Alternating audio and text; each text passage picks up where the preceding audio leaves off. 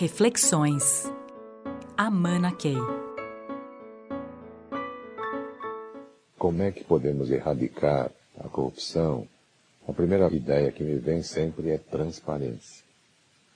No momento em que todas as coisas que acontecem na nossa sociedade estiverem transparentemente expostas, a probabilidade de qualquer irregularidade ela diminui exponencialmente. Agora, isso são as condições do nosso entorno, ou seja, assegurar que nada consiga ser feito de forma escondida.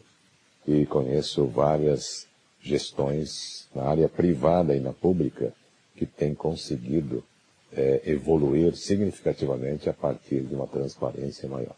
Transparência, inclusive, das contas, transparência de como as decisões foram tomadas. E tudo isso pode ajudar que essas irregularidades e a própria corrupção sejam eliminadas. Por outro lado, eu gosto sempre de ver trabalhos parecidos como o da transparência internacional, que simplesmente faz uma pesquisa para detectar até onde é mais fácil corromper. Se faz um, um ranking de quais são as, as, os países mais éticos, onde a corrupção seja menor. Né? Ou até sem corrupção. É nesse sentido que, a partir desse ranking, isso é publicado em todos os jornais do mundo anualmente. E esse tipo de dado que aparece, tenho grande esperança de que os próprios dirigentes desses países, né, os governantes, reflitam sobre esses índices. E até a partir desse estímulo, né, eles consigam criar planos para fazer com que esses índices eh, sejam diminuídos cada vez mais. Por outro lado, uma outra coisa que está o tempo todo presente nesse processo é a educação. Educação paciente, é, que não só privilegia conteúdo, né, que está em todo lugar, e mais que edu uma educação que forme o caráter desde a infância e que faça as pessoas simplesmente terem um modelo mental em que corrupção e, e, coisas não éticas não sejam nem parte do que eventualmente as pessoas podem considerar. Acho que a educação poderá chegar num ponto ótimo quando as pessoas sequer querem conversar sobre a possibilidade de alguma coisa que não seja absolutamente ética e para o bem comum.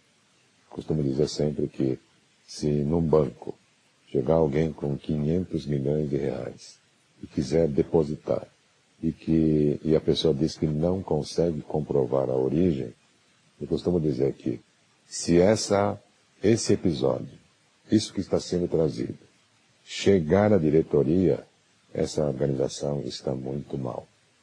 No momento em que o gerente, em fração de segundo, diz não e pega o telefone para chamar a polícia, eu acho que nós estamos como uma organização bem formada, onde os princípios éticos estão incutidos em cada um de seus colaboradores.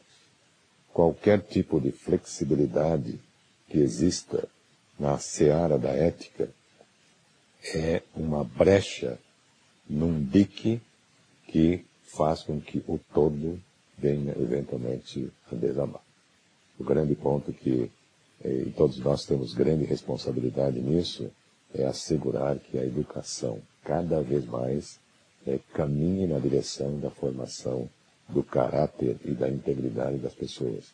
E nós que trabalhamos em organizações, nas próprias empresas, não só devemos cuidar para trazer pessoas com essa identidade, esse caráter, essa integridade, mas também ter muitos programas educacionais que estejam fazendo com que todos na organização estejam evoluindo em seu nível de consciência e estejam até multiplicando na sociedade essa educação por uma ética melhor na sociedade.